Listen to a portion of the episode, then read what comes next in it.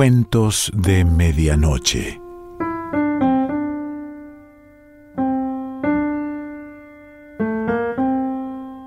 El cuento de hoy se titula La estrella sobre el bosque y pertenece a Stefan Zweig.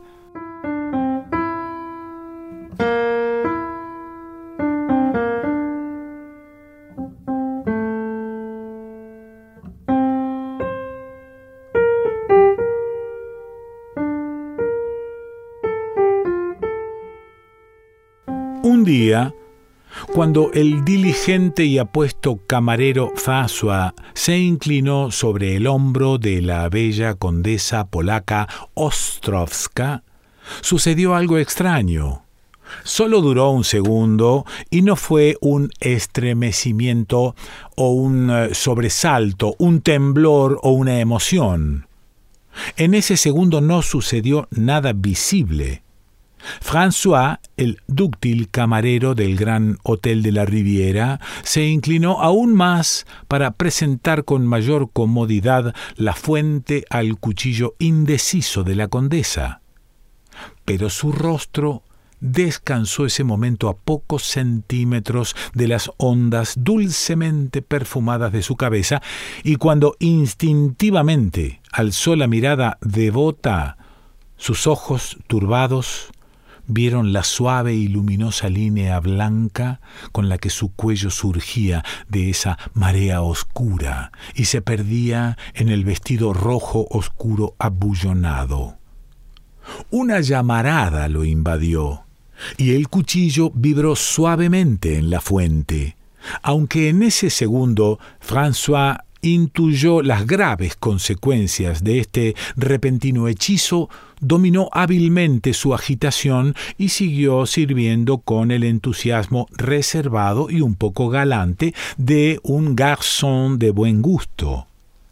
Alargó la fuente con movimiento medido al acompañante habitual de la condesa, un aristócrata maduro que relataba cosas indiferentes con entonación acentuada y en un francés cristalino. Luego se apartó de la mesa sin alterar su mirada y su gesto. Estos minutos fueron el comienzo de un estado de ensueño muy extraño y ferviente, de un sentimiento tan impetuoso y exaltado que apenas le corresponde el término grave y noble de amor. Era un amor de fidelidad canina y desprovisto de deseos. Un amor sin reflexión, que solo sueña y no piensa. Olvidó por completo ese injusto desprecio que incluso personas inteligentes y circunspectas manifiestan hacia seres humanos que visten el frac de camarero. Su ternura no era la de las miradas secretamente alusivas y al acecho, la pasión sin sentido de labios sedientos y manos temblorosas, era una aplicación silenciosa, un prevalecer de aquellos pequeños servicios que son tanto más excelsos y sagrados en su modestia cuanto que permanecen a sabiendas ocultos. Después de la cena, alisaba las arrugas del mantel delante de la silla de la condesa con dedos tan tiernos y dulces como quien acaricia las manos queridas y plácidas de una mujer. Con el mayor cuidado llevaba las copas que habían tocado sus labios a su estrecha y poco aireada buhardilla, y de noche las dejaba relucir a la luz perlada de la luna como si fueran joyas preciosas. Constantemente era, desde cualquier rincón, el secreto observador de sus movimientos y actividades. Bebía sus palabras como quien paladea lascivamente un vino dulce y de perfume embriagador. Y recibía las órdenes ávido, como los niños la rápida pelota en el juego. Así, su alma embelesada introdujo en su pobre e indiferente vida un brillo cambiante y opulento. No corresponde trasponer todo el episodio a las palabras frías y destructivas de la realidad de que el miserable camarero François amaba a una condesa exótica e inalcanzable. Porque él no la sentía como realidad, sino como algo excelso, muy lejano, que bastaba con su reflejo de la vida. Amaba el imperioso orgullo de sus órdenes, el pliegue indómito alrededor de la boca fina, la gracia segura de sus gestos.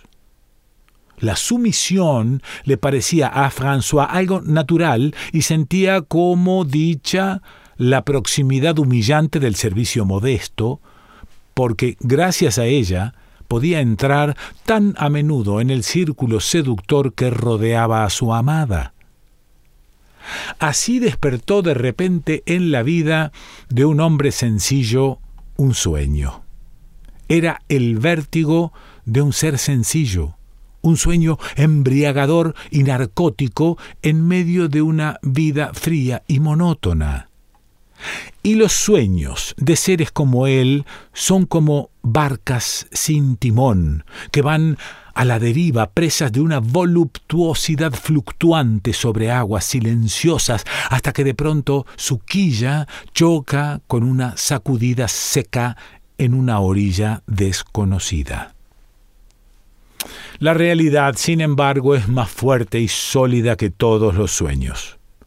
Una noche, el corpulento portero procedente del Vatland, le dijo a François al pasar La Ostrovska se marcha mañana en el tren de las ocho.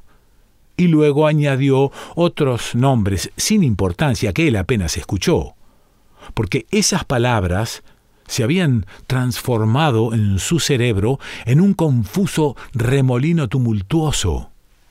Varias veces se pasó los dedos mecánicamente por la frente afligida como si quisiera apartar un sedimento pesado que obnubilaba la razón. Dio unos pasos titubeantes. Cruzó delante de un alto espejo de marco dorado, del que le salió al encuentro un rostro mortalmente pálido y extraño. Los pensamientos no acudían a su mente, estaban aprisionados tras un muro nebuloso.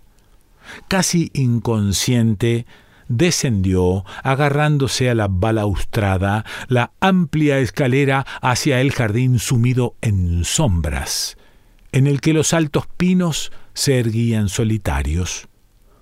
Su silueta intranquila dio unos inciertos pasos más, como el vuelo bajo y tambaleante de un ave nocturna enorme y oscura, y por fin se dejó caer en un banco, apoyando la cabeza en su frío respaldo.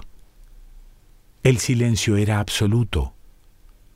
A su espalda, entre los arbustos redondeados, relucía el mar, Luces suaves y trémulas chispeaban sobre su superficie y en el silencio se perdía la monótona cantinela murmurante de lejanas rompientes. Y de pronto todo estaba claro, muy claro, tan dolorosamente claro que François casi sonrió. Todo había acabado, sencillamente. La condesa Ostrovska se marcha a casa y el camarero François queda atrás en su puesto. ¿Acaso era tan raro? ¿No se marchaban al cabo de dos, tres o cuatro semanas todos los extranjeros que venían? Qué tontería no haberlo pensado antes, porque todo estaba tan claro como para reír o llorar. Y sus pensamientos bullían. Mañana por la noche, en el tren de las ocho, en dirección a Varsovia. A Varsovia. Horas y horas a través de bosques y valles, a través de colinas y montañas, a través de estepas y ríos y ciudades, Varsovia, qué lejos quedaba. Durante un segundo aleteó una pequeña y fantástica esperanza. Podía seguirla y buscar empleo allí como criado, escribiente, cochero, esclavo. estar allí en la calle como mendigo, todo menos estar tan horriblemente lejos, respirar el aliento de la misma ciudad, verla pasar, ver su sombra al menos, su vestido y su cabello negro. Ya surgían precipitadas visiones, pero el momento era duro e implacable. François vio lo inalcanzable desnudo y claro. Calculó cien o doscientos francos ahorrados en el mejor de los casos. No bastaban ni para la mitad del camino. ¿Y entonces qué? Como a través de un velo desgarrado vio de pronto su vida, presintió lo pobre, miserable y fea que sería de ahora en adelante. Lo recorrió un escalofrío y de pronto todas las cadenas de pensamientos confluyeron arrebatadas e imparables. Había únicamente una posibilidad. Las copas de los árboles se mecían en una brisa apenas perceptible. La noche oscura y negra se alzaba amenazadora ante él. Entonces, se levantó del banco y se dirigió hacia el gran edificio que dormía en blanco silencio. Debajo de una de sus ventanas hizo un alto. Estaba ciega y sin un signo brillante de luz en el que se hubiera podido encender el deseo soñador. Ahora su sangre circulaba con latidos tranquilos y se alejó como alguien al que ya nada confunde y engaña. En su cuarto se echó sin agitación alguna sobre la cama y durmió con un sueño denso y sin imágenes hasta la señal matutina del despertar. Al día siguiente su comportamiento se ciñó con fría indiferencia al cumplimiento de sus obligaciones, y sus gestos tenían una seguridad tan absoluta y tan despreocupada que nadie hubiera imaginado detrás de la máscara feliz la amarga decisión. Poco antes de la hora de la cena, acudió con sus pequeños ahorros a la florería más selecta y compró flores exquisitas que en su espléndido colorido le sugerían palabras, tulipanes del color del oro fogoso, que eran como la pasión, crisantemos blancos de amplia corola, como sueños luminosos y exóticos, finas orquídeas, las imágenes estilizadas del deseo, y luego compró un valioso jarrón de cristal con destellos opalescentes. Los pocos francos que aún le quedaban se los regaló al pasar con un gesto rápido y distraído a un niño que pedía limosna. Luego volvió al hotel. Con solemnidad melancólica colocó el jarrón con las flores delante del cubierto de la condesa, que dispuso por última vez con minucioso esmero. Llegó el momento de la cena. François sirvió la mesa como siempre, reservado, silencioso y competente, sin alzar los ojos. Solo al final envolvió la silueta cimbreante y orgullosa de la condesa con una mirada infinita que ella no percibió. Nunca le había parecido tan bella como en esta mirada última y libre de todo deseo, luego se apartó con serenidad de la mesa sin gesto alguno de despedida y abandonó la sala. Como un huésped ante el que se inclinan los criados, atravesó los pasillos y descendió la elegante escalera de recepción hasta la calle. Era evidente que en ese momento dejaba atrás su pasado. Entonces empezó a caminar, bordeando iluminadas villas y amplios jardines, siempre adelante como un paseante ensimismado sin saber a dónde se dirigía. Así vagó inciertamente hasta el anochecer en un estado de enajenación ensoñada. Ya no pensaba más en las cosas, ya no le daba vueltas a la idea de la muerte, como sin duda en los últimos momentos el suicida circunspecto sopesa en la mano el brillante y amenazador revólver y lo vuelve a dejar en la mesa. Hacía tiempo que se había sentenciado a sí mismo. Por su mente. Solo pasaban imágenes en raudo vuelo, como golondrinas de viaje, primero los días de la juventud hasta aquella fatal hora de clase cuando una estúpida aventura lo propulsó violentamente desde la perspectiva de un futuro prometedor a la confusión del mundo. Luego, los viajes incesantes, las dificultades por el sueldo, los proyectos una y otra vez fracasados, hasta que la gran oleada negra, que llamamos destino, quebró su orgullo y lo dejó abandonado en un puesto indigno. Recordó que deseaba morir en ese mismo día. Durante un rato recapacitó sobre los muchos caminos que conducen a la muerte, hasta que lo traspasó un pensamiento. En su sombría cavilación se le ocurrió un funesto símbolo. Así como la condesa había arrasado inconsciente y destructivamente su vida, así debía arrollar también su cuerpo. Ella misma lo llevaría a cabo. Y ahora sus pensamientos se aceleraron con increíble seguridad. En algo menos de una hora, a las ocho, salía el expreso que la llevaba de regreso. Se arrojaría debajo de sus ruedas.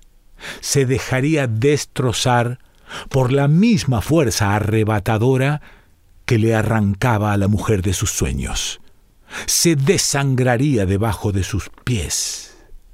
Los pensamientos galopaban y se perseguían jubilosos. François ya conocía el lugar. Miró el reloj. Los segundos y los latidos de su sangre casi marcaban el mismo ritmo. Era hora de ponerse en camino, y ahora, de repente, sus pasos, cansinos, se volvieron elásticos y decididos. Agitado se precipitó en el esplendoroso crepúsculo hacia el lugar en el que, entre lejanas colinas cubiertas de bosque, el cielo aparecía incrustado como una línea color púrpura. Y corrió hasta llegar a las vías del tren que relucían como dos líneas plateadas y le mostraban el camino. Lo condujeron por una ruta sinuosa hacia la altura, a través de profundos valles cuyos velos de niebla atenuaban plateados la luz cansina de la luna. Lo condujeron ascendiendo a las colinas, desde las que se veía a lo lejos que el mar vasto y nocturno refulgía con sus brillantes luces costeras. Ya era tarde cuando François llegó con respiración entrecortada a la ladera oscura del bosque. Los árboles lo rodeaban lúgubres y negros. Solo arriba, entre las copas transparentes, asomaba la luz temblorosa y pálida de la luna entre las ramas que se quejaban cuando la ligera brisa de la noche las tomaba en sus brazos. François solo esperaba esperaba y miraba fijamente si allá abajo, en la curva de la primera serpentina ascendente, asomaba la luz roja del tren. De vez en cuando consultaba nervioso el reloj y contaba los segundos. Luego volvía a prestar atención al lejano grito del tren, pero era imaginación suya. El silencio era total. El tiempo parecía haberse congelado. Por fin brilló allá abajo la luz. En ese segundo, François sintió una sacudida en el corazón, aunque no hubiera podido decir si de temor o de alegría. Con un movimiento impetuoso, se tiró sobre las vías. Al principio solo sintió un instante el agradable frío de las vías en su sien. Luego aguzó el oído. El tren aún estaba lejos, podía tardar algunos minutos. Ahora no se oía nada, excepto el susurro de los árboles en el viento. Los pensamientos saltaban confusos. Y de pronto, uno, que permaneció clavado como una dolorosa flecha en su corazón, que él moría por ella y que ella nunca lo sabría, que ella nunca sabría que una vida ajena había venerado la suya y se había destrozado contra ella. Apenas perceptible y muy lejano se oía jadear por el aire casi quieto el golpeteo rítmico de la máquina que remontaba la pendiente. Pero el pensamiento seguía quemando con igual fuerza y atormentaba los últimos minutos del moribundo. El tren se aproximaba más y más con su estrépito metálico, y entonces François abrió una vez más los ojos. Sobre él se extendía un cielo mudo de un azul casi negro y las copas tranquilas de unos árboles. Y sobre el bosque resplandecía una estrella blanca, una estrella solitaria sobre el bosque. Las vías empezaron a vibrar suavemente y a zumbar bajo su cabeza, pero el pensamiento ardía como fuego en su corazón y en la mirada que abarcaba toda la intensidad y la desesperación de su amor. Todo el deseo y esta última dolorosa pregunta se volcaron en la estrella blanca y reluciente que miraba sobre él. El tren se aproximaba más y más, y el moribundo envolvió una vez más con una última e inefable mirada la estrella sobre el bosque. Luego cerró los ojos. Las vías temblaron y vibraron. La marcha estrepitosa del presuroso tren se acercaba más y más y el bosque resonaba como grandes y martilleantes campanas. La tierra pareció tambalearse aún un aturdido chirrido, un estruendo arremolinado, luego un estridente pitido, el grito de animal asustado del silbato del tren y la queja disonante de un freno inútil. La bella condesa Ostrovska ocupaba en el tren un compartimiento reservado. Desde el inicio del viaje leía una novela francesa mecida suavemente por el balanceo del vagón. El aire del estrecho habitáculo era sofocante y estaba cargado del denso perfume de muchas flores a punto de marchitarse. En las magníficas cestas de despedida, los racimos de lilas blancas ya dejaban caer la cabeza, cancinas como frutas excesivamente maduras, las flores colgaban flácidas de sus tallos.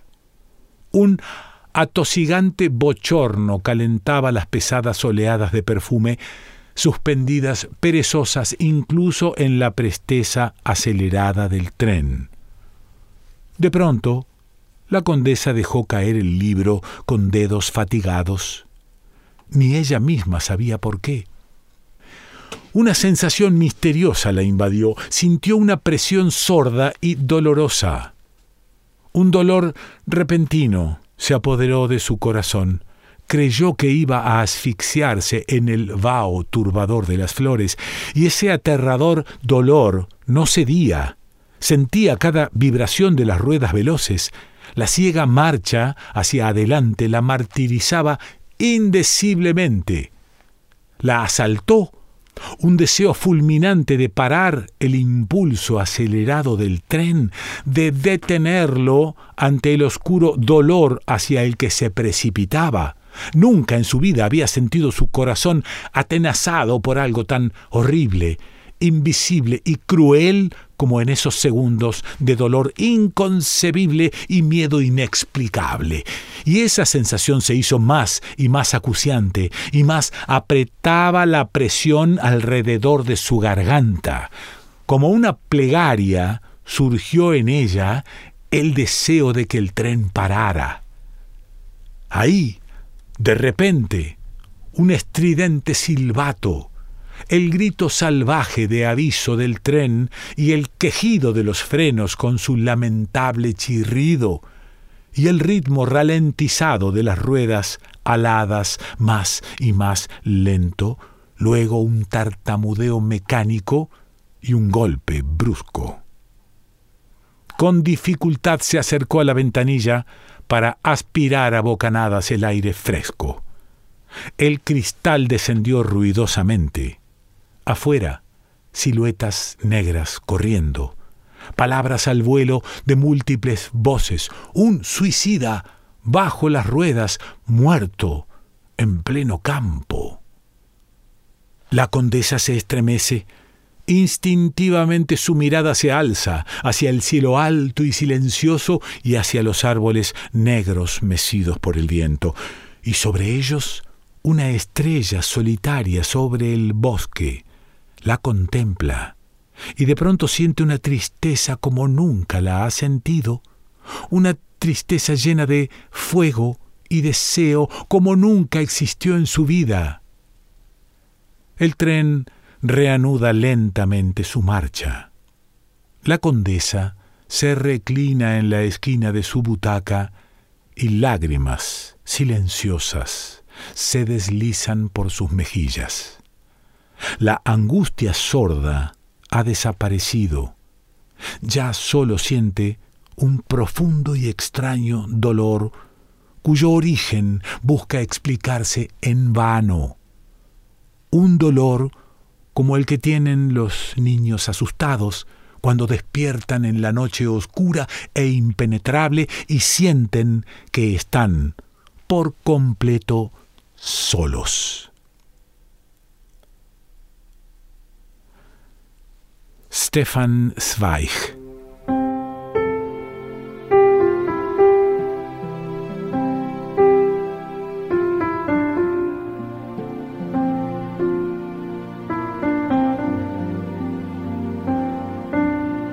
Cuentos de Medianoche.